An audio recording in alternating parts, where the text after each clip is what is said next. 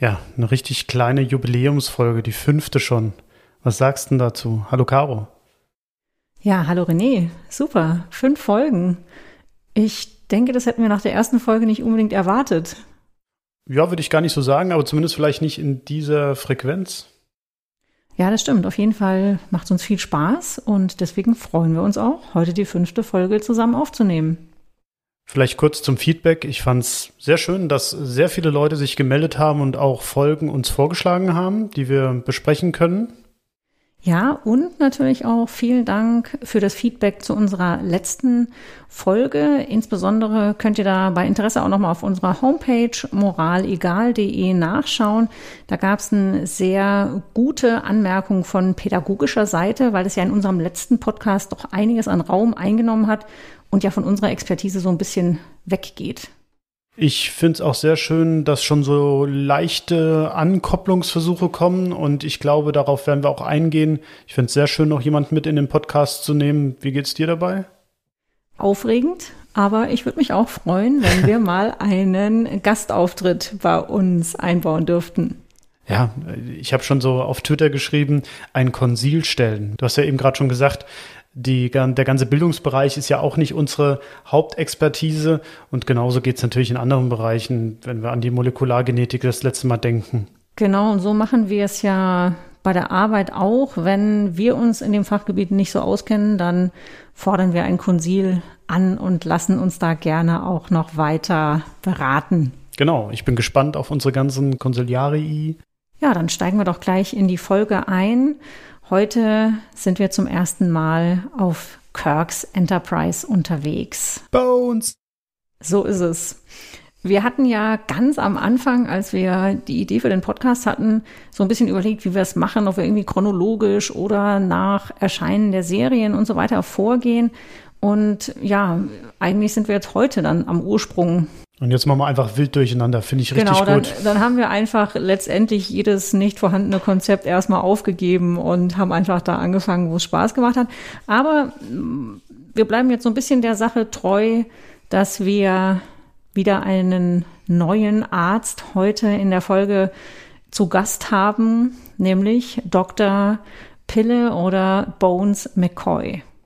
Das finde ich sowieso schon ganz spannend, dass er im amerikanischen oder im englischen Bones genannt wird und bei uns ja eine ganz andere Konnotation hat. Also bei Pille würde man eher an Internisten denken, bei Bones würde man eher an Chirurgen denken. Oder ist das jetzt nur meine Sichtweise? Nee, und vor allem, ich muss es jetzt an dieser Stelle zugeben, ich wusste das nicht. Ich wusste das vor What? der, ja, also ich wusste das vor der Folge nicht, denn man muss sagen, die Originals, die habe ich alle gesehen, aber das liegt doch ein bisschen eher schon bei mir Richtung äh, Kindheit im Fernsehen und deswegen habe ich die alle auf Deutsch gesehen und habe sie, glaube ich, im Original zum Großteil eigentlich nicht gesehen bisher. Das stimmt, also eine DVD-Sammlung oder irgendwas äh, habe ich auch nicht. Ich habe es erstmal tatsächlich, als die alle auf Netflix kamen, die dann auch im Original so verfolgt und äh, fand, wie bei vielen Serien, es viel spannender ist, im Original anzugucken. Wobei, kleiner Einschub, weil jetzt Lower Decks gerade angefangen hat, da fand ich die deutsche Synchro richtig gut. Ja, genau. Also da sind wir auf Deutsch jetzt mal eingestiegen und haben es auch mit der Familie geguckt und hatten wir viel Spaß. Eigentlich alle. Ja, fand ich auch. Ich bin gespannt, wie es weitergeht. Aber ich war auch überrascht deswegen. Also es war für mich ja wirklich so ein Moment des ersten Males. Ich habe zugehört und denke so Bones und habe eigentlich nur erst beim zweiten Mal überhaupt verstanden, dass das im Grunde sein Originalspitzname Pille sein soll. Ach, haben wir nie drüber gesprochen? Ich dachte, nee, ja, okay, also gut. auch jetzt hier nochmal Richtung der Hörer. Ihr merkt es schon. Also wir sammeln unsere Ideen immer im Stillen und tauschen uns dann hier wirklich original das erste Mal über die Folgen aus. Magst du in guter alter Tradition zur fünften Folge eine kurze Episodenbesprechung machen? Sehr gerne. Also wir sind in Staffel 2 der Originals-Serie und zwar in Folge 20 Return to Tomorrow. Die Enterprise erhält ein Distress-Signal, also ein Notrufsignal und nähert sich einem Planeten, auf dem es dann nach dem ersten Scan keine Lebenszeichen gibt. Also er wird als Dead Planet beschrieben. Und trotzdem lässt sich dann über die Kommunikation eben Verbindung herstellen und es kommt eine Stimme I am Sargon. Letztlich stellt dann ein Wesen Kontakt her zur Enterprise und Kirk bildet dann ein Team aus ihm selbst, äh, Dr. McCoy, Spock und als zusätzliches Mitglied Dr. Anne Mulhall, die gespielt wird von keine geringeren als der Schauspielerin von Dr. Polaski, die wir ja auch schon in der Sendung hatten. Ich wusste es nicht. Du hattest es mir kurz geteasert, als wir die Folge geschaut haben und dann war es aber klar. Also man erkennt sie schon wieder, auch wenn es wie viele Jahre her ist? Ja, auch wenn es im Grunde gute 20 Jahre her ist. Ich hätte sie jetzt vielleicht spontan auch nicht erkannt, aber mir ging es auch so wie dir. Wenn man es dann wusste, dann konnte man sie, konnte man sie gut erkennen. Was vielleicht auch noch wichtig ist, also dieses Wesen, was da Kontakt herstellt, das erhält auch so ein Stück weit Kontrolle über die Enterprise. Eigentlich wird ihnen dann auch die Entscheidung, ob sie überhaupt eine Mission zu diesem Planeten unternehmen, ein Stück weit abgenommen, weil als sie dann drüber sprechen, ob vielleicht Spock oder Kirk auf der Brücke zurückbleiben, stellt ihnen das Wesen erstmal den Strom ab und gibt ihnen damit deutlich zu verstehen, äh, ich möchte, dass ihr hier runterkommt und das wird jetzt auch so gemacht. Mhm. Spannend fand ich auch, dass Spock noch sagt, dass selbst Vulkanier noch nie so weit draußen waren. Ja, da kommt noch mal ganz gut eigentlich dieses Entdecken raus, ne? To go no where no man has gone before. Mhm. Ja, stimmt. Das wird hier nochmal schön betont. Ja, und dieses Team bereitet sich dann darauf vor, zum Planeten zu beamen, und zwar nicht auf die Oberfläche, sondern in eine Tiefe von 100 Meilen unter dem Gestein. Dann kommt so eine Szene im Transporterraum, wo sie das besprechen und wo Dr. McCoy auch das erste Mal hört, dass sie eigentlich unter die Oberfläche gebeamt werden sollen. Da kommt schon so eine typische Szene eigentlich für ihn. Er flucht erstmal und sagt so, ja, 100 miles of rock above me, you're joking. Die gute alte Transporterangst von Bones, von Pille. Ja, genau. Und doch auch seine ja, nicht gerade Begeisterung eigentlich jetzt auf so eine Mission zu gehen, die von vornherein doch auch gefährlich klingt. Ja, und was passiert dann auf der Oberfläche? Ja, auf der Oberfläche befinden sie sich dann in so einem Raum, wo Sargon ihnen erklärt, dass er eigentlich als Wesen nur noch ohne, ohne einen Körper existiert. Also im Grunde als geistiges Wesen ist auch in der Lage, Kontakt aufzunehmen. Das sind so Kugeln, die da dargestellt werden und Spock scannt das Ganze und sagt, das ist ja Pure Energy, also es ist im Grunde ein Energiesignal, aber ohne, dass da irgendwas Körperliches ist. Und dann kommt auch eine kurze Erklärung, dass der Planet vor wie vielen Jahren war es? Half a million years, also 500.000. 500.000 Jahre her ja. ist, dass dieser Planet zerstört worden ist und dann geht es ja auch noch so ein bisschen drum, dass Vorfahren von diesen überlebenden Wesen ins Weltraum, in den Weltraum ausgeschickt wurden und mutmaßlich die ja, Vorfahren eigentlich der humanoiden Lebensform sind. Fand ich sehr spannend. Ähm, wenn man an TNG denkt, wird das ja aufgegriffen. Da gibt es ja eigentlich auch eine Spezies, die als Vorfahren aller Humanoiden sind, wo das so, so dieses, wir sind doch alle eins, ein bisschen zusammengenommen wird, wo Romulaner, Klingonen, Cardassianer und eben Menschen diese Vorfahren entdecken. Ich habe die Folge schon gesehen, nicht nur einmal, aber so diese Verbindung zu TNG ist mir so nicht so bewusst gewesen, dass das doch weil ich glaube, bei TNG war es so, unter Picard war das ja eine absolut neue Erkenntnis Müsste man jetzt ja fast sagen, ja, kann ja eigentlich gar nicht sein, weil wenn die Enterprise schon auf so solche Wesen gestoßen sind und es eine Aufzeichnung dazu gibt, äh, dann müssten sie ja eigentlich schon von diesen Vorfahren, wie sie es, also er nennt ja sie alle dann auch meine Kinder, müssten sie ja eigentlich schon wissen. Ja, im Grunde ist es ja auch eine bahnbrechende Entdeckung, wenn man jetzt sagt, hier ist der Ursprung allen Lebens im Universum, zumindest dieses humanoiden Lebens. Gut, man könnte natürlich argumentieren, dass äh, man im Nachhinein gedacht hat, das sei eine Falle gewesen und das stimmt nicht, weil man hat ja nie, also zumindest sprechen sie nie jetzt über irgendwelches Genmaterial, das sie von diesen Wesen haben und ob es Ähnlichkeiten gibt, die sie behaupten nur, sie seien die Vorfahren. Ja, und hm, ich weiß auch nicht, ob das nochmal wissenschaftlich irgendwie aufgearbeitet wird, eigentlich von Ihnen auch nicht. Ne? Also nach der Folge ist eigentlich dieser ja, dieser Handlungsstrang auch erstmal abgeschlossen. Gut, wir, wir befinden uns natürlich auch im Planet of the Week Erzählmodus. Ja, wo natürlich auch manche Ideen einfach vielleicht nicht den Raum bekommen haben, um da fortlaufend jetzt irgendwie nochmal eine Rolle zu spielen. Ja, und dann geht eigentlich die Handlung schon los. Also letztendlich stellt sich heraus, dass es eigentlich drei überlebende Geistwesen gibt. Das ist einmal Sargon, dann seine Frau Thalassa und dann noch jemanden, wo er so sagt, er ist von der, von der anderen Seite. Das ist äh, Enoch. Also ein Gegenspieler, weil es wird ja auch mal was von Krieg berichtet und so. Ja, das fand ich auch noch so ganz äh, nett, diesen Verweis. Also Kirk sagt dann erst so ein bisschen, als es darum geht, ja, warum der Planet zerstört worden ist. Und dann sagt Sargon, naja, wir hatten diese, diese ultimative Krise eigentlich. Und Kirk gleich so, naja, wir standen auch so kurz vor der Vernichtung im Nuclear Age und dann eigentlich Sargon so ein bisschen so, naja, ja, also nicht so eine, nicht so eine Kleinigkeit, sondern schon so eine richtige Krise. Ja, das, äh, das kam schön rüber, dass eigentlich auch wieder so eine menschliche Arroganz, ja, kennen wir alles, hatten wir auch schon. Ja, genau. Und eigentlich äh, klar zu machen, es gibt noch ganz andere Krisen, von denen du jetzt gar keine Ahnung hast. Und er führt es auch noch mal so ein bisschen aus. Und ich finde, es ist auch so ein Muster, was in der Folge immer mal wieder so aufgegriffen wird, so ein bisschen so biblische Anspielungen auch, als er sagt, ähm, diese Krise ist eigentlich dadurch gekommen, dass sie von sich auf einmal als Götter gedacht haben oder dass sie sich für Götter gehalten haben. Mhm. Und da schwingt ja auch schon so ein bisschen durch, ne? Vielleicht auch Dinge, die wir heute manchmal haben, so dieses, ja, wenn ich ein Gott bin, dann darf ich überall eingreifen, was gerade passiert.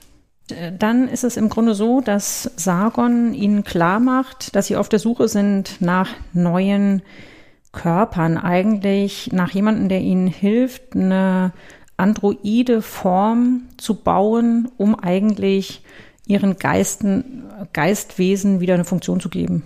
Mhm, genau, und der Einwand, man könnte ja die Körper für sie bauen, dazu bräuchte man ja nicht die menschlichen Körper oder beziehungsweise die humanoiden Körper. Spock ist ja auch dabei, wird, wird dann auch gleich entkräftet, indem gesagt wird, ja, das könnt ihr gar nicht, ihr habt nicht das Wissen und die Fähigkeiten, die wir haben. Ja, und er besetzt ja dann, also Sargon besetzt ja dann auch erstmal Kirk und sagt aber dann auch gleich noch, er braucht noch die Körper von Dr. Mulhall und von Spock. Fand ich auch ganz interessant, weil er lässt ja da explizit Dr. McCoy erstmal außen vor. Ja, wobei er ihn ja braucht. Also er sagt dann auch, es könnte Inkompatibilitäten geben, kommt ja auch dazu. Es ist ja so, dass der Metabolismus anscheinend so stark erhöht wird, so wie es zumindest in der Folge genannt wird, da können wir ja nachher noch drüber sprechen, ähm, dass eben das lebensgefährlich ist und deswegen braucht er auch eine medizinische Betreuung. Ja, also er nimmt sich ja erstmal Kirk dann wirklich als, als erstes, kann man sagen, Gefäß eigentlich und geht also in ihn rein und dann kommt es tatsächlich dazu, dass nach relativ kurzer Zeit Dr. McCoy dann auch ähm, messen kann, okay, ja, die, die Herzfrequenz geht immer weiter hoch, die Temperatur steigt und man sieht es ihm dann auch an, er schwitzt, er fängt an zu schwanken. Und dann ist aber auch so eine Szene erstmal, die fand ich auch ganz interessant, wo eigentlich das erste Mal seit 500.000 Jahren Sargon wieder in diesem Körper eigentlich Körperlichkeit so erlebt. Wie fandest du das dargestellt? Es kam einigermaßen authentisch rüber, würde ich sagen, ja. Dass er so sagt, erstmal wieder Lungen, die sich füllen, ein Herz, das schlägt und ja, Augen, ja, die und, sehen. Und er sagt ja dann auch so ein bisschen in Hinblick auf Kirks Körper, ja, dieser Körper ist in great condition. Ja, also ist ein schönes Exemplar, so ein bisschen, Natürlich. ja. Also ich fand, es hatte auch so etwas von, ja, ich, ich fahre ein neues Auto Probe also ich probiere jetzt mal diesen Körper an und ja, der, der passt mir eigentlich grundsätzlich erstmal ganz gut. Gut, letztlich machen sie dann aus, dass sie erstmal auf die Enterprise zurückgehen und das Ganze besprechen. Ähm, dann sagt ja auch, ich weiß nicht, ob es Pille ist. Ja, was ist denn, wenn wir uns dagegen entscheiden, das zu machen? Ja, Pille ist schon der Antagonist, ne? Der ja. erste Gegenredner, nicht Antagonist, aber der Gegenredner zumindest, ne? Ja, also Spock und Dr. Mollholz sind so ein bisschen die, die wissenschaftlich fasziniert sind. Mhm. Pille ist so ein bisschen skeptisch. Und Kirk, finde ich, macht nach diesem Vorgang, wo er besetzt war von Sargon, auch so ein bisschen euphorischen Eindruck fast. Und das ist ja auch so ein bisschen, ähm, glaube ich, eine der Bedenken von McCoy, dass er sieht, dass Kirk eigentlich ähm, vielleicht auch beeinflusst ist noch von Sargon. Ja, dass da irgendwie doch etwas hängen bleibt in dem Moment, wo Sargon den Körper wieder verlassen hat, ja. Und dann kommt es zu der Szene auf der Enterprise, wo sie eigentlich am Tisch sitzen und diskutieren. Also Kirk, Spock, Dr. Mulhall, Scotty ist noch mit dabei als Ingenieur, der dann auch mithelfen soll, diese Androiden zu bauen und McCoy. Und da fand ich jetzt auch, kam das nochmal so ein bisschen rüber.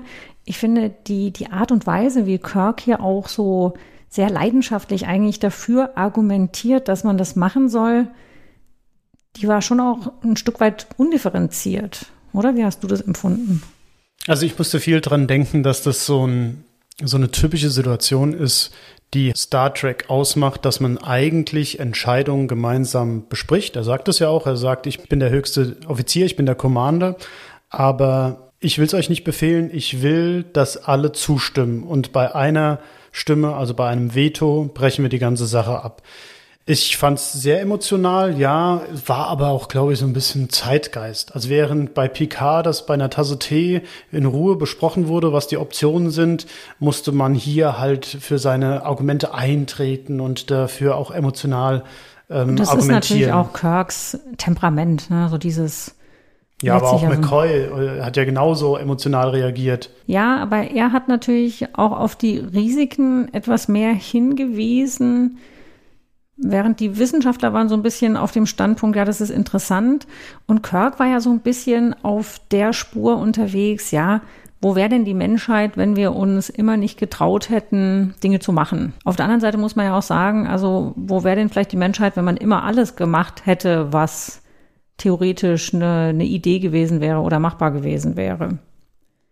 Also letztendlich entscheiden sie sich, okay, wir helfen den Wesen um Sargon und dann kommt auch die erste Szene auf der Krankenstation, wo dann eigentlich neben den drei Betten diese Kugeln mit den Geistwesen platziert sind und wo dann eigentlich es darum geht, diesen Transfer erst nochmal in die Körper vorzunehmen. Dann lernen wir auch das erste Mal eigentlich Thalassa und Enoch kennen. Und da kommt zum einen dann noch zu so einer Szene, ja, wo sich im Grunde dann Sargon und Thalassa so als Mann und Frau erstmals auch körperlich wieder begegnen. Das fand ich eigentlich nicht uninteressant. Gerade jetzt so in diesen Zeiten war da so ein bisschen dieses Thema, was macht es denn aus, wenn wir uns das erste Mal wieder wirklich begegnen?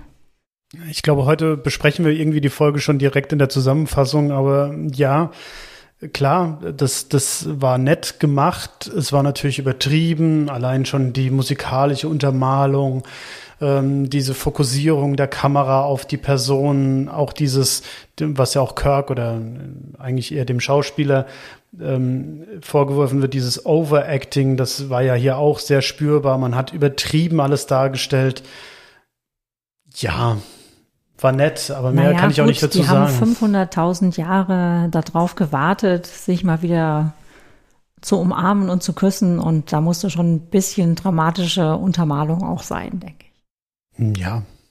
Okay, ich sehe schon, du teilst den Enthusiasmus nicht so ganz. Das will ich gar nicht sagen, aber mir ist, äh, mir kam dieser Enthusiasmus, der kam nicht gut rüber, für mich persönlich. Aber da wurde auch keine Träne vergossen oder sonst was. Also wenn ich da Emotionen sehen würde, also für mich haben die Schauspieler nicht emotional bewegt ausgesehen.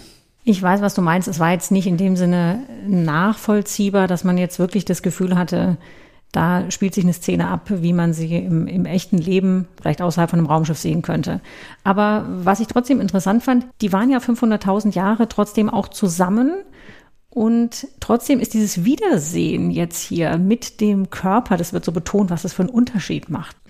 Es ist dann so, dass relativ schnell klar wird, Enoch verfolgt einen eigenen Plan. Er war ja auch schon am Anfang so ein bisschen als Gegenspieler von Sargon dargestellt worden und er plant eigentlich ihn zu töten und sich selbst möglichst mit Thalassa an seiner Seite den Körper von Spock in dem Fall unter den Nagel zu reißen und versucht dann auch Thalassa zu überzeugen, dass sie eigentlich mitmacht und dabei ist, diesen Körper auch zu behalten. Dann sieht man so eine Szene auf der Krankenstation, wo er versucht, die Krankenschwester zu manipulieren, dass sie ihm dabei hilft, eigentlich dieses Medikament, was sie brauchen, um ähm, metabolisch einfach dieses, dieses Besetztsein von den Geistern auszuhalten.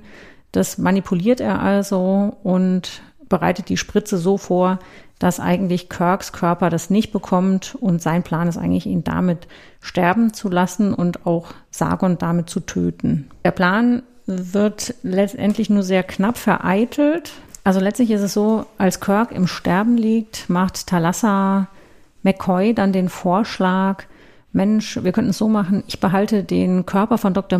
Das muss ja auch keiner so richtig erfahren, und dafür helfe ich dir, Kirk eigentlich zu retten. Da ist es dann so, dass Pille das aber ablehnt und sagt, dass er das nicht macht.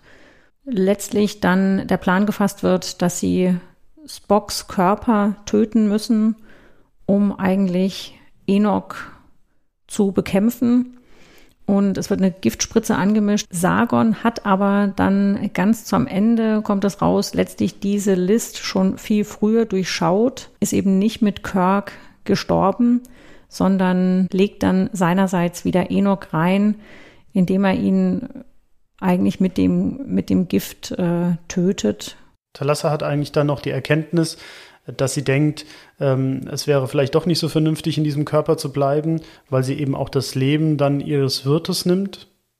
Sargon meldet sich dann wieder zu Wort. Ja, und ich finde, das ist so eine Szene, da geht es ja um Versuchung. So, deswegen, also es kommt ja immer so wieder so ein bisschen so biblische Andeutung, ja, am Anfang sagt er auch immer My Children. Und dann kommt ja so dieser Satz, also die Geschichte, die ihr da habt von Adam und Eva, das sind ja im Grunde genommen eure Vorfahren, die, die von uns ausgeschickt wurden. Und deswegen seid ihr alle unsere Kinder. Und hier ist es auch so, dass eigentlich Enoch ja versucht, Thalassa auf seine Seite zu ziehen und sie aber eigentlich dann widersteht letzten Endes und sagt, nee, okay, ich möchte das doch auf diesem Weg nicht machen und dann, dann lieber sterben. Ja, Enoch ist ja auch so eine biblische Gestalt.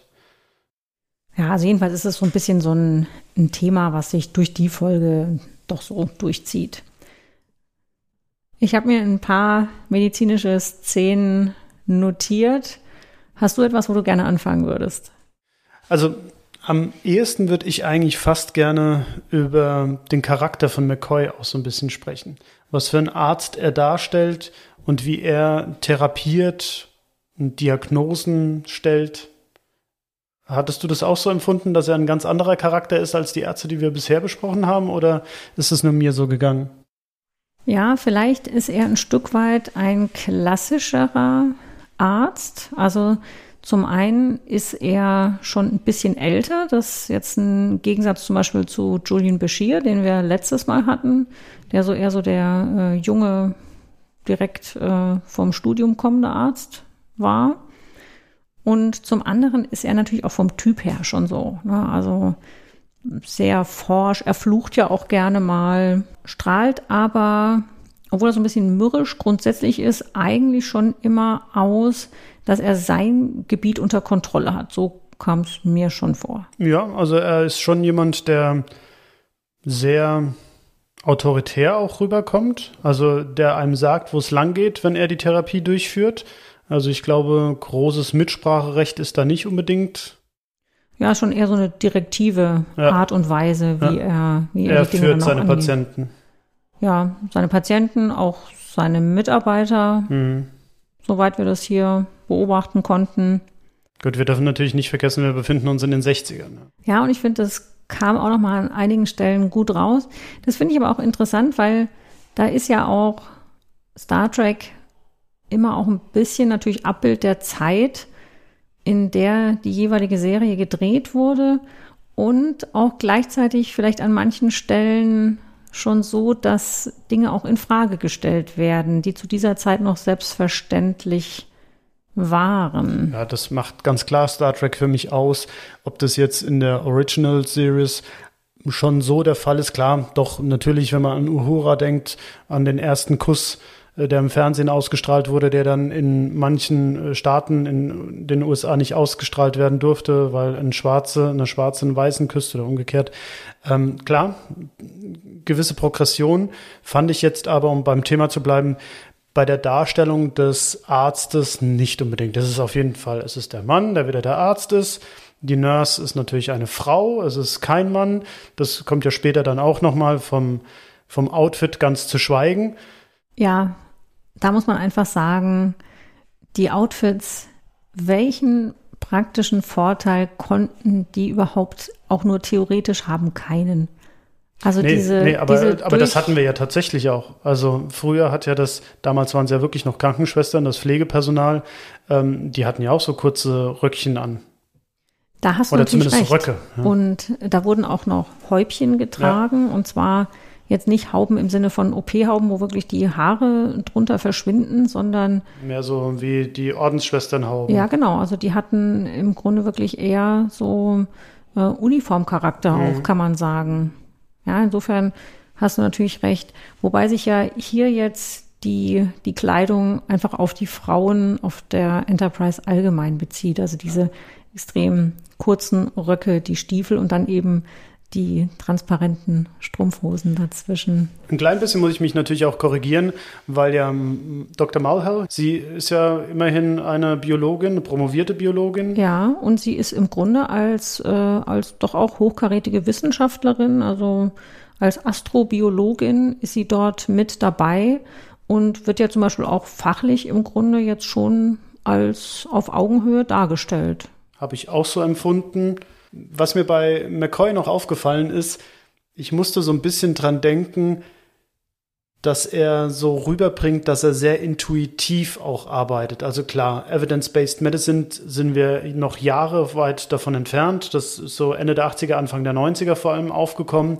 Und er ähm, vertraut sehr auf seine Erfahrung. Das macht ja auch Intuition aus. Es gibt ja auch große Studien darüber, dass es eben gerade bei Ärzten so ist, wenn sie eine Diagnose stellen, und zwar stellen müssen relativ schnell, zum Beispiel im Notfall oder in der Akutsituation, dass sie da sehr auf ihre Intuition vertrauen und häufig dann richtig liegen, wenn sie eine große Erfahrung haben. Ist auch, glaube ich, nachvollziehbar. Wenn du eine große Erfahrung hast, dann kannst du ich will nicht sagen unbewusst, aber, ja. aber relativ schnell auf etwas zurückgreifen, äh, das du eben schon mal erlebt hast, ohne es jetzt bewusst durchzukauen und dich zu fragen, hat es eine evidenzbasierte ja, man muss so ein bisschen vorsichtig sein. Das, äh, das kommt mir jetzt gerade so, äh, weil evidenzbasiert heißt ja im Deutschen, das meint ja eigentlich was anderes als evidence-based im, im, im Englischen, weil Evidenz ist ja etwas im Deutschen, was schon klar da liegt und, und, und erforscht ist, während Evidence ähm, eher der Beweis ist, also dass man, dass, äh, dass man das noch erarbeiten muss zum, hin zum Beweis. Ja, aber es ist schon eigentlich die Idee, dass man für bestimmte Handlungsanweisungen einfach eine, eine Grundlage, eine wissenschaftliche Grundlage braucht. Und das ist ja auch erstaunlich. Das kommt uns jetzt heute eigentlich schon vollkommen klar und selbstverständlich vor, dass es Leitlinien gibt, in denen festgelegt ist, okay, bei der Krankheit, da geht man grundsätzlich jetzt mal so und so vor. Aber wie du es gerade gesagt hast, so, so lange ist das noch gar nicht. Und ähm, davor war es eigentlich häufig so, dass auch von oben, zum Beispiel in der Klinik, durch einen Chef bei bestimmten Erkrankungen einfach vorgegeben wurde, wie behandelt wird. Eminence-based. Genau, das war sozusagen dann Eminence-based gegenüber Evidence-based und war auch für manch einen natürlich im Übergang von Methode A zu Methode B nicht ganz einfach zu verkraften. Ja, wobei ich habe es jetzt so ein bisschen äh, spöttisch äh, gemacht. Man muss dazu sagen, auch bei der evidenzbasierten Medizin gibt's ja auch Grade, die man, in dem man erkennen kann, wie hochwertig diese Evidenz ist. Und da gibt's ja auch bei Grad 5, der unterste Grad ist eine Expertenmeinung und das ist ja dann auch eminence-based. Also es ist nicht so, dass man nicht auf das, die Erfahrung von Experten zurückgreift. Ich denke, das ist auch etwas, ähm, was man gerade in der Medizin doch im Alltag immer mal wieder hat. Manche Situationen sind eben nicht nach Standardschema F auch gut zu lösen. Und dann kommt, denke ich, dieser Erfahrungsfaktor immer noch rein, dass man einfach für den Einzelnen irgendwo eine gute Lösung finden muss. Und da kommen dann eben auch die Erfahrungen, die man vielleicht mit anderen ähnlichen Patienten schon gesammelt hat, die kommen dann auch damit rein. Ist ja auch so, jetzt hier, Sie sind weit, weit weg in where no man has gone before. Sie haben Situationen, die noch nie jemand erlebt hat. Also insofern ist es nachvollziehbar, dass man auf erfahrene Leute vermeintlich zumindest zurückgreift, weil es kommt ja diese eine Szene auch, wo er niedergemacht wird, ja, wo er so ein bisschen als Medizinmann und lächerlich gemacht wird, natürlich bewusst provoziert wird. Ja, wo Talassa ihm das so ein bisschen vorwirft, ja, dass er eigentlich, ja, dass er, dass er im Grunde nur so ein, so ein tanzender Schamane so ein bisschen äh, ist und nicht wirklich jemand, der jetzt gemessen an den Möglichkeiten von einer Zivilisation, die schon eine halbe Million Jahre weiter voraus ist, irgendwie viel ausrichten kann. Das kommt ja auch immer wieder. Also gerade bei Talassa und Enoch dass, dass sie eben diese Überheblichkeit, diese Arroganz haben. Also Enoch hat es ja ganz klar und eigentlich ist, er lässt eigentlich keine Situation aus, um dem Ingenieur klarzumachen, dass er keine Ahnung hat, um der Nurse klarzumachen, dass sie keine Ahnung hat und so weiter. Und auch bei Talassa, wie du eben gesagt hast, wird es aufgegriffen, diese, dieser Götterkomplex. Ja, und das ist ja auch wieder die Formulierung eben äh, dieses, wir, wir dachten selbst, dass wir Götter sind. Wobei man ja sagen muss, es hat ja nicht gerade zu einem guten Ende geführt für die Zivilisation. Ja, und anscheinend brauchen sie auch nochmal eine halbe Million Jahre, die jetzt vergangen sind, um zu der Erkenntnis zu gelangen, dass man irgendwann loslassen muss. Das ist ja dann doch auch das große Thema, vor allem gegen Ende der Folge, als es dann so ein bisschen äh, drum geht, als Spock im Gespräch mit Talassa eigentlich ihr diesen fast fertigen Androiden präsentiert der dort auf dem Tisch liegt, ja, sie eigentlich auch so ein bisschen provoziert, ne, und sagt, guck mal, hier ist ein Gefängnis für die nächsten 500.000 Jahre. Da musste ich natürlich jetzt dann wieder an Data denken und äh, auch an diese ganze Debatte, uh, dass Data menschlicher werden möchte oder humanoider werden möchte, dass er Gefühle haben möchte, wird ja auch in den Filmen thematisiert. Da fragt man sich natürlich, was haben die denn eine halbe Million Jahre gemacht, wo sie immer drüber nachdenken konnten. Gut, sie konnten jetzt nicht experimentieren vielleicht, aber sie hatten genügend Zeit, um nachzudenken, dass sie nur Androiden bauen können, die tatsächlich, es wird ja auch Android Robots genannt, also die mehr mechanisch sind als alles andere. Klar, wir sind in den 60ern. Es geht ja auch hier jetzt weniger darum, einen eigenständigen Androiden perfekt zu entwerfen, sondern es geht ja darum, eigentlich wieder einen Körper zu bekommen. Ja, aber das meinte ich auch damit. Also, dass, dass eben dieser Körper, dieser Androide-Körper ähm, die Möglichkeit besitzt, Gefühle zu empfinden, beispielsweise. Aber auf der anderen Seite geht es ja auch um diesen Aspekt, möchten sie nochmal eine halbe Million Jahre weitermachen? Das ist ja das, wo es eigentlich ja. zum Schluss dann drauf rausläuft, ja. Ist das eine Perspektive zu sagen, wir sitzen schon jetzt eine halbe Million Jahre in diesen Kugeln und äh, jetzt können wir eigentlich das Gleiche nur mitten im Körper nochmal 500.000 Jahre machen. Was ich mich zwischendrin gefragt habe, konnten die kommunizieren? Also ich würde sagen, die konnten kommunizieren, weil sonst mhm. würde es eigentlich keinen Sinn machen, dass sie nach außen ja eigentlich äh, auch mit der Enterprise kommunizieren konnten.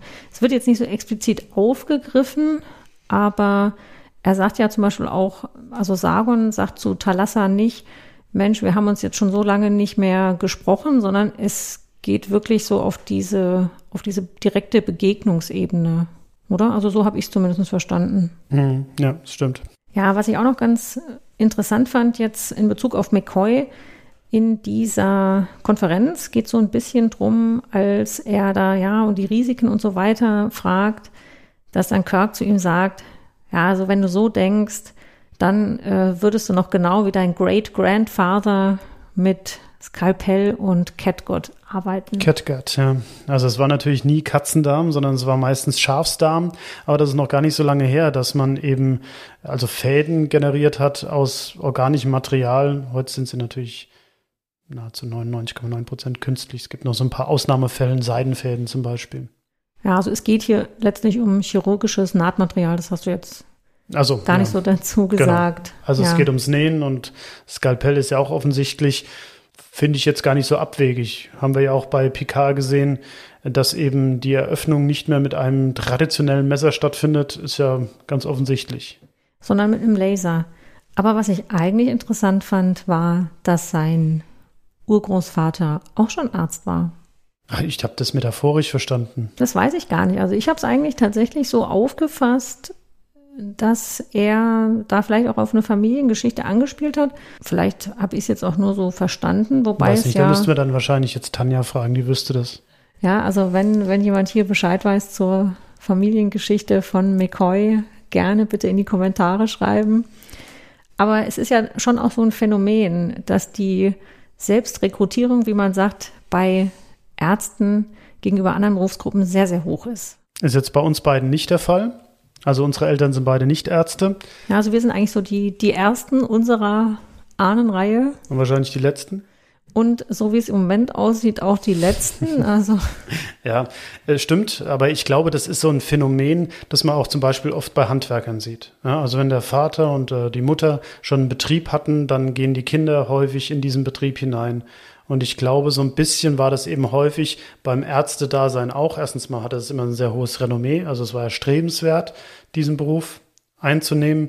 Und wenn du eine Praxis hattest, konntest du sie natürlich direkt weitergeben. Wobei man ja auch sagen muss, es ist ja auch als Beruf mit, sag ich mal, bestimmten Dingen verbunden, weiß nicht, jetzt Nachtdienste, auch Verantwortung vielleicht, auch solche Dinge, wo man sagt, naja, das ist jetzt vielleicht auch nichts, wo jeder gleich sagt, ja, das will ich so machen. Warum ist es trotzdem so, dass immer noch eigentlich viele Kinder von Ärzten sagen, ja, das mache ich auch. Also ich meine, ich will jetzt hier nicht sagen, es ist ja auch ein toller Beruf, ja, so ist es nicht, aber gibt natürlich auch andere schöne Berufe. Gar keine Frage. Wir haben ja eben auch so ein bisschen spöttisch gesagt, äh, wir wissen nicht, ob unsere Ahnenreihe fortgesetzt wird. Ich glaube, es hat ein bisschen was mit dem Mindset zu tun. Du vermittelst ja auch in deiner Erziehung gewisse Dinge. Und ähm, auch das kommt ja bei McCoy eigentlich schön rüber, dass du so einen sehr hohen sozialen Aspekt hast in dem Beruf. Und das lässt du in deine Erziehung auch mit einfließen.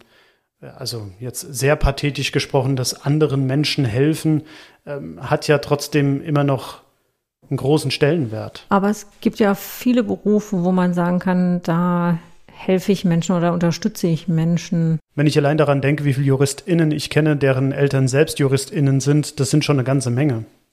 Ja, insofern hast du natürlich recht, dann ist es vielleicht doch auch kein medizinspezifisches Thema, dass man den Beruf wieder ergreift. Ja, weiß nicht. Ich glaube schon, dass es, äh, dass es häufig vorkommt.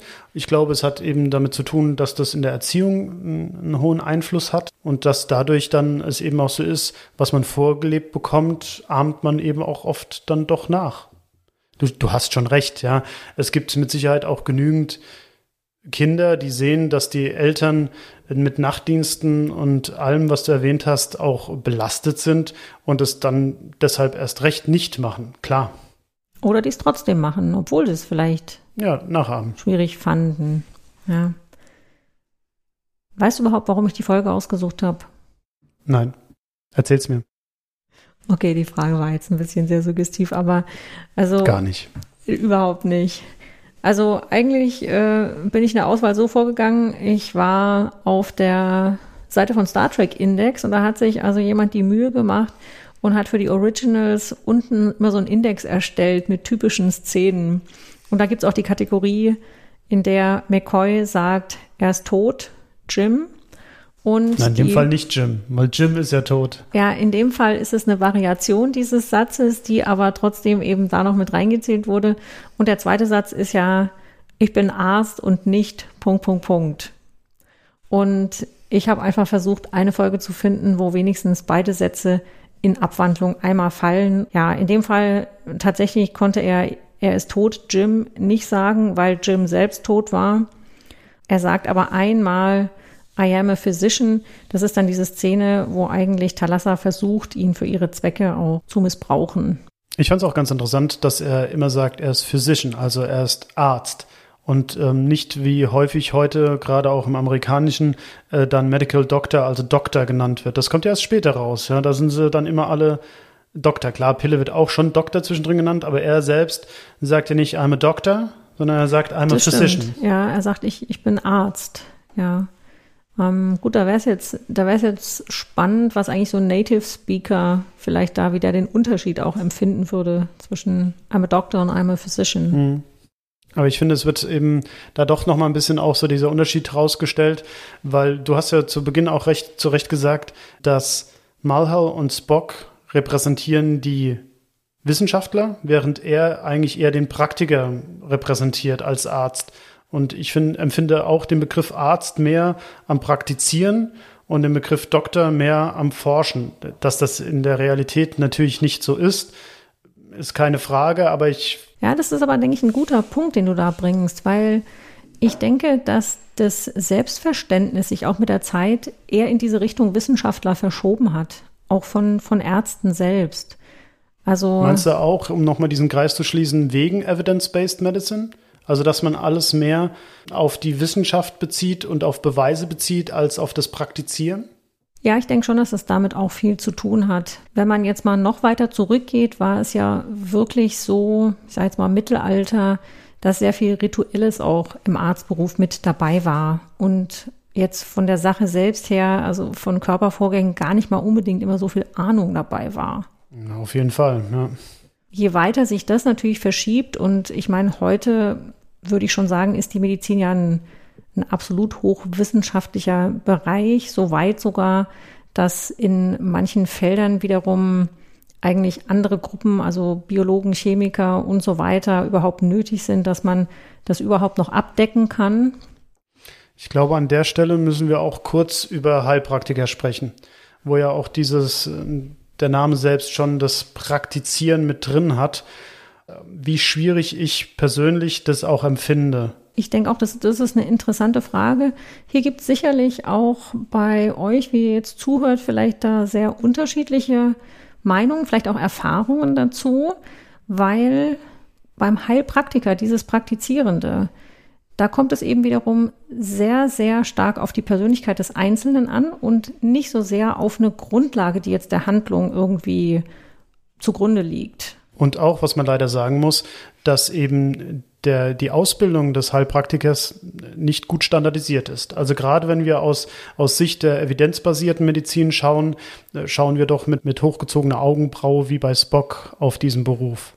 Ja, weil sich eben das Heilpraktikertum jetzt meistens auch sehr stark eigentlich genau nicht wissenschaftlich definiert, sondern der Aspekt so Tradition, Erfahrung hier eine große Rolle spielen. Es gibt ja leider auch sehr viele Negativbeispiele, die müssen wir jetzt hier nicht aufgreifen, aber wo eben Heilpraktiker, ich will mal sagen, eine notwendige Therapie, wenn nicht sogar eine vitale Therapie unterbunden haben und dadurch im Leben gefährdet haben, wenn nicht sogar es zum Tode geführt hat. Ich denke, es gibt da zwei Seiten. Also es gibt da die eine Seite, dass man sagen muss, dieses, was wir manchmal unter sprechende Medizin heute zusammenfassen, hm, wo es um Zustände geht, wo vielleicht auch gar nicht unbedingt jetzt eine ganz zu definierende Krankheit zugrunde liegt, sondern auch eher so ein Unwohlsein, ja, wo man vielleicht sagt, da ist auch eine Lebensphase, wo bestimmte Dinge so ein bisschen aus dem Gleichgewicht geraten sind und wo es vielleicht auch um die Begleitung geht, jemandem beizustehen, während eigentlich der Organismus das Problem selbst löst. Da denke ich, hat die, wenn wir es jetzt mal Schulmedizin, das ist immer so ein bisschen äh, hm, blöder Begriff, aber wird Fall, ja. oft gegenüber dem Heilpraktikertum so ein bisschen eingesetzt. Da denke ich, ähm, hat die Schulmedizin auch eine Lücke. Das finde ich auch sehr schade. Viele Hausärzte und Allgemeinmediziner machen das, denke ich, sehr gut, dass sie, obwohl es im System nicht so wahnsinnig gut abgebildet ist, das trotzdem machen, diese Begleitung. Aber es ist eben schwierig und wenn ich da vielleicht nicht den richtigen Ansprechpartner habe, fühle ich mich vielleicht auch als Patient manchmal sehr alleine. Und da kommen dann manchmal eben Heilpraktiker einfach als Ansprechpartner, die auch mal zuhören und Zeit haben ins Spiel. Mir fällt gerade ein, wo es auch einen guten Vergleich gibt und der ist sowohl bei uns Ärztinnen als auch in der Gesellschaft, glaube ich, sehr viel positiver besetzt, sind die Chiropraktiker.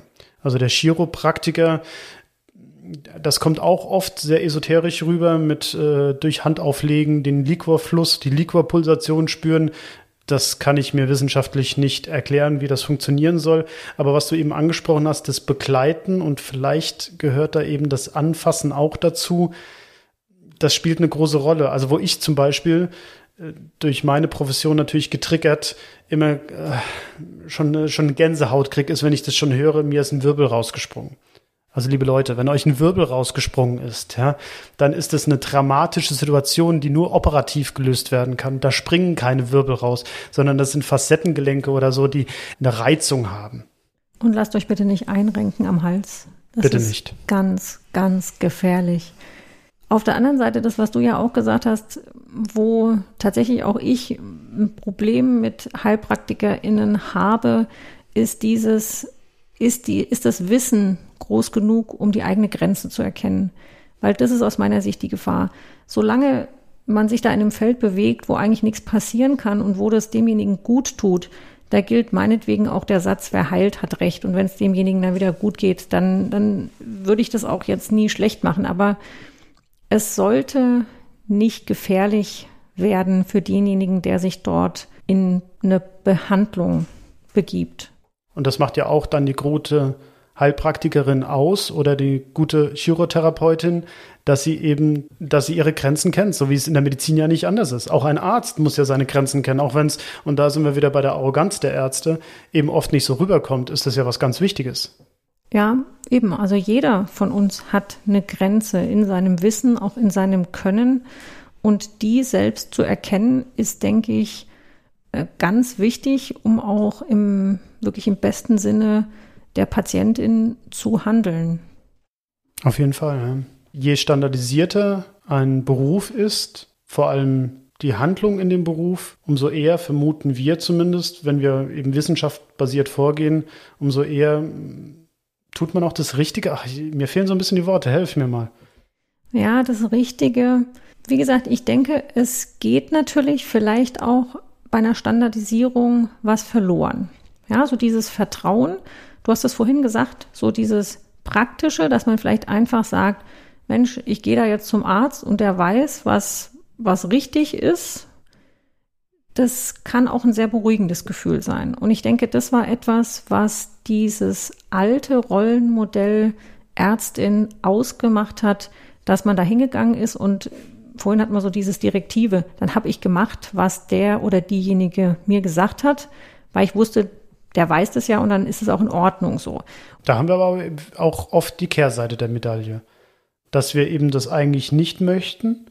Also ich als Ärztin möchte eigentlich nicht nur direktiv vorgehen. Ja, ich muss Vertrauen vermitteln, ich muss, muss ähm, zeigen, dass ich weiß, was ich tue, aber ich muss doch letztendlich die Patientin mit einbeziehen. Ich habe auch nicht gemeint, dass das jetzt in unsere Zeit heute noch reinpasst, sondern ich denke, das ist etwas, wie es gewesen ist und wie es auch jetzt hier vielleicht zum Zeitpunkt, also in den 60ern, schon auch noch üblich war.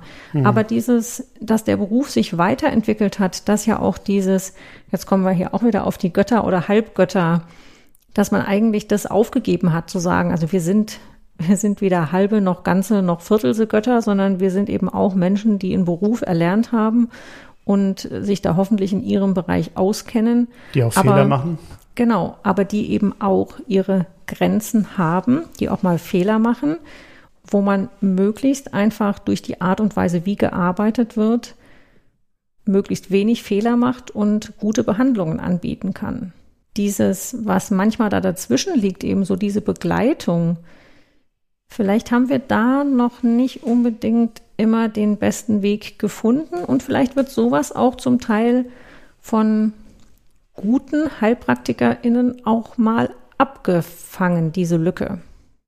Ja, ich würde sogar einen Schritt weitergehen und sagen, dass wir heute in unserer Gesundheitslandschaft in unserer Krankenhauslandschaft oft das Problem haben, dass wir eigentlich zu wenig Zeit für unsere PatientInnen haben, dass wir eigentlich mehr Zeit bräuchten, um eben genau das zu machen, mit unseren PatientInnen zu sprechen, sie gut aufzuklären und nicht nur auf dieses ah, Technische zu reduzieren. Wir schicken sie ins Kernspinnen, wir machen die OP und dann gehen sie in die Reha und dann sehen wir uns vielleicht noch einmal zur Verlaufskontrolle. Da geht eben manchmal wirklich auch das Menschliche oder Individuelle, was jeder von uns mitbringt, ein Stück weit unter. Ja, so würde ich das auch sehen. Und ich denke auch, dass das ein Problem ist, weil wenn man jetzt wieder sagt, ich mache so ein evidenzbasiertes, wissenschaftliches, medizinisches System, dann möchte ich ja zum Schluss gute Ergebnisse haben. Das ist ja auch in Ordnung als Ziel. Das sollte das Ziel sein, ja. Ich denke aber, dass dieses Fehlen eben einfach von den Faktoren, die du gerade genannt hast, manchmal dazu führt, dass das Ergebnis eben auch nicht gut wird, sondern dass genau das auch fehlt und das auch vermisst wird. Da, glaube ich, müssen wir unsere Konzepte, vielleicht auch so im Rahmen dieser Pendelbewegung, immer auch nochmal hinterfragen, was man dafür auch tun kann.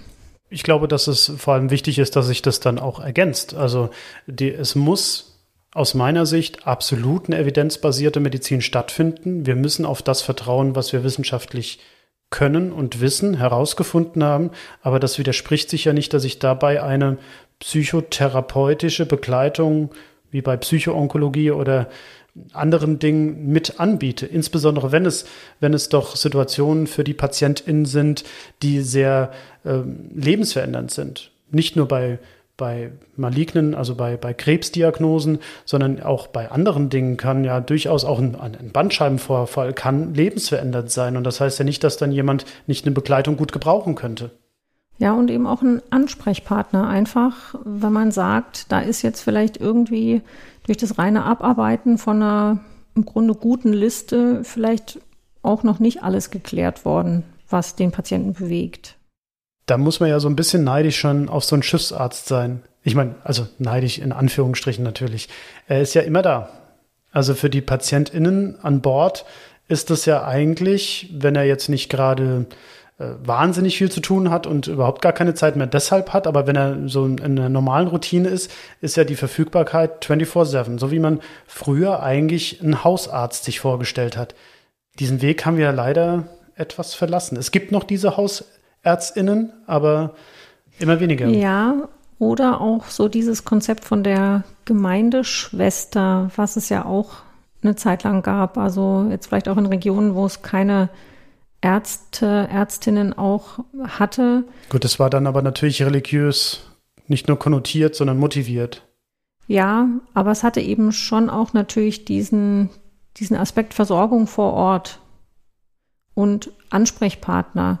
Andererseits muss man natürlich auch sagen, dieses Prinzip, da ist der, der Arzt, der, wo ich auch nachts um zwei klingeln kann, zu Hause, wenn irgendwas ist, muss man natürlich auch ehrlicherweise sagen, das wollen die wenigsten noch. Und da würde ich auch mich einschließen, dass es natürlich auch eine schwierige, schwierige Entscheidung ist, sich wirklich auf so ein komplettes Konzept einzulassen. Ja, ich glaube, das kommt aber sehr darauf an, welchen Ärztinnenberuf man ausübt, also welche Spezialisierung.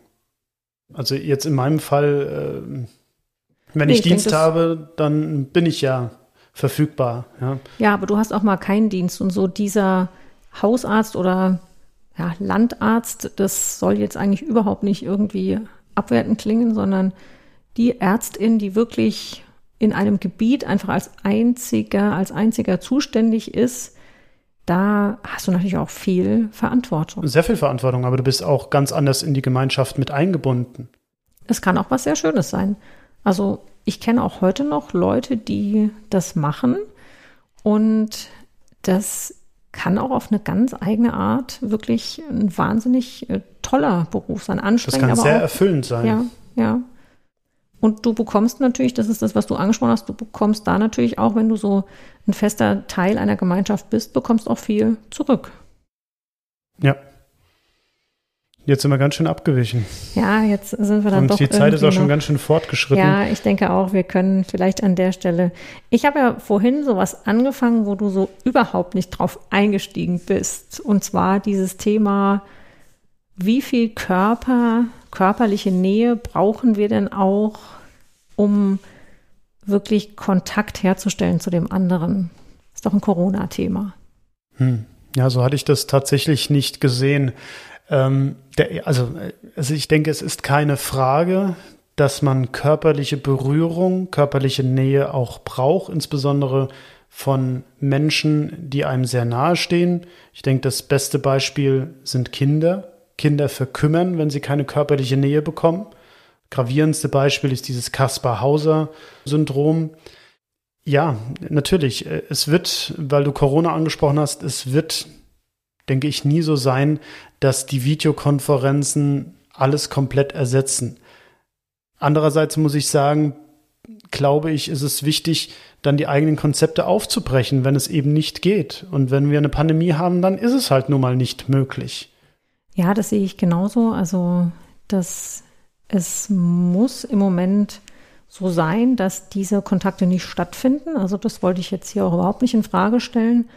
Aber ich fand es interessant, dass das hier so zum Thema wurde. Also, dass es eigentlich diesen Wesen nicht ausgereicht hat zu sagen, wir sind auf eine geistige Art und Weise verbunden, sondern dass das betont wurde, welchen Unterschied es eigentlich gemacht hat, auch körperlich einfach Erfahrungen machen zu können. Ja, also dieses, was sie auch sagt, das erste Mal wieder Luft zu holen, das erste Mal wieder zu atmen.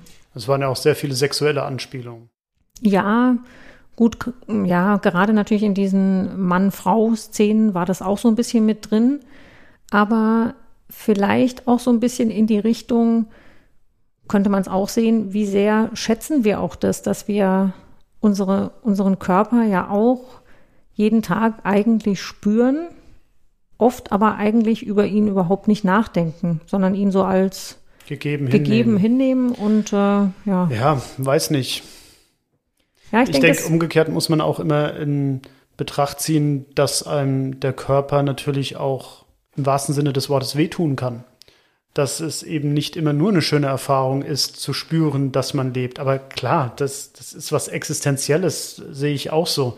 Und solange wir nicht diese nächste Evolutionsstufe erreichen, indem wir eben nur noch als als Geistwesen, was ja in Star Trek auch häufig vorkommt und häufig aufgenommen wird, existieren und das eben auch können, so zu existieren, und das wird uns das ich, fehlen. Ja? ja, und das fand ich aber an dieser Stelle eben spannend, dass das gar nicht jetzt so als unbedingt was von vornherein Positives dargestellt wird, sondern dass. Aber, Entschuldigung, wenn ich dich da an dieser Stelle unterbreche, aber ich habe es eben so empfunden, weil es bei denen sehr schlagartig gehen musste. Sie sind ja gezwungen worden, in diese Form überzugehen, während äh, das Konzept in, in vielen utopischen Darstellungen ist ja so, dass es, wie ich eben gesagt habe, eher so was Evolutionäres ist, dass man sich vom Körper löst und dadurch dann wieder Grenzen überschreiten kann. Die, diese Wesen waren ja gefangen in ihren, ich wollte Alkoven sagen, aber sie haben was anderes, sie nannten ein anderes Wort. Ja, ich weiß gar nicht mehr, wie sie es selbst genannt haben. Das stimmt natürlich. Also ich denke, das hatte tatsächlich diese zwei Aspekte. Einmal, was macht es für einen Unterschied, dass man einen Körper in welcher Form auch immer hat. Und das andere war natürlich das, das haben wir ja vorhin schon kurz angesprochen, ist es überhaupt erstrebenswert, eine Unendlichkeit als Lebensspanne eigentlich vor sich zu haben? Tja, gute Frage. Wie hast du das eigentlich gesehen? Das, es kam ja vor, dass das Herz-Kreislauf-System, Sie haben auch Metabolismus genannt, äh, dass also sozusagen alle äh, grundlegenden Funktionen stark erhöht wurden. Das wurde ja nicht thematisiert, warum das so ist. Also warum wird der Körper so stark von diesem Geist beansprucht? Das fand ich jetzt noch einigermaßen nachvollziehbar, weil wenn man sich jetzt vorstellt, da übernimmt im Grunde etwas, was eigentlich nicht ganz passend ist, das eigene System und dass das dann Ausschläge zeigt. Als Stressreaktion. Als Stressreaktion fand ich jetzt eigentlich ja. sogar ganz mhm ganz okay. Fand ich auch ganz gut, dass das wirklich gezeigt wurde, wie er auch so schwitzt und so. Ja, das war nicht schlecht. Wollen wir so langsam zu einem Fazit kommen? Ich äh, bin überrascht, wie sich die Folge entwickelt hat. Ja, also nachdem du ja zu Recht gesagt hast, dass wir am Anfang mit der Zusammenfassung in Anführungszeichen uns ein bisschen schwer getan haben, sind wir vielleicht dann doch noch auf ein paar Punkte gekommen, die wir zumindest aus der Folge ableiten konnten. Ich fand die erste McCoy-Folge, die wir uns ausgesucht haben, ich fand sie auch spannend. Ich fand sie auch im Kontrast zu dem, was wir bisher eigentlich von den neueren Serien geschaut haben, ganz gut. Ich denke, man muss sie wirklich in ihrem zeitlichen Rahmen auch sehen. Würde mich aber auf jeden Fall auch da freuen, wenn wir Dr. McCoy vielleicht nochmal in einem anderen Zusammenhang wieder besuchen. Ja, ich glaube, uns wird uns nicht verloren gehen. Was mir gerade sehr auffällt, wir haben ja viel auch darüber gesprochen, das Frauenbild. Und mir ist es heute sehr schwer gefallen, eine Sprache zu wählen, die gendergerecht ist. Da fällt mir auf, dass wir auch noch sehr in diesem Begriff Arzt gefangen sind. Ja, und da vielleicht noch so eine letzte Bemerkung, die ist mir am Ende der Folge so ein bisschen aufgestoßen. Also als es dann drum geht, wohin er eigentlich mit seinem Geist geflohen ist, dann sagt er, ja, in the least expected place, also in dem Ort, wo man es am wenigsten erwarten würde. Und dann wird die, die Nurse genannt. Das ist eigentlich das schon. fand ich irgendwo, ich muss sagen, das fand ich äh, wirklich eine sehr negative Konnotation. So, naja, in, also für mich kam es so rüber, also in so eine jemand, in Anführungszeichen, Unwichtiges und der eigentlich nur da ist, um irgendwo so ein bisschen mitzuhelfen da kann ja eigentlich so ein zentral wichtiger Geist, dort kann er nicht sein. Also mhm. das fand ich, ja, ist, Schreckliche ist mir so ein Vorstellung. Bisschen, äh, ja, daran bin ich hängen geblieben. Ja, das stimmt. Das ist natürlich auch eine, ein Frauenbild, das grässlich ist. Also ich habe es auch so empfunden, dass es auf eben die Frau als Nurse bezogen ist, als, wie du gesagt hast, als helfende Person, Wobei man ja sagen muss, dass, was wir vorhin gesagt haben, um das jetzt vielleicht auch nicht ungerecht gegenüber den Autoren hier einseitig darzustellen, es kamen eben auch Wissenschaftlerinnen vor. Also es war jetzt nicht durchgehend irgendwie eine einseitige Darstellung von Frauen als Hilfspersonal. Ja. Ja, um vielleicht mein Fazit abzuschließen, ich fand die Folge okay. Sie war nicht schlecht, es war, was gut war, fand ich, äh, was ich vorhin schon gesagt habe, dass so aufgegriffen wurde, dass Entscheidungen nicht einfach von oben herab getroffen werden, sondern dass das gemeinschaftliche Entscheidungen sind, ähm, die auch jeder, der an, zumindest an der Besprechung teilnehmen durfte, eben hätte sein Veto einlegen dürfen.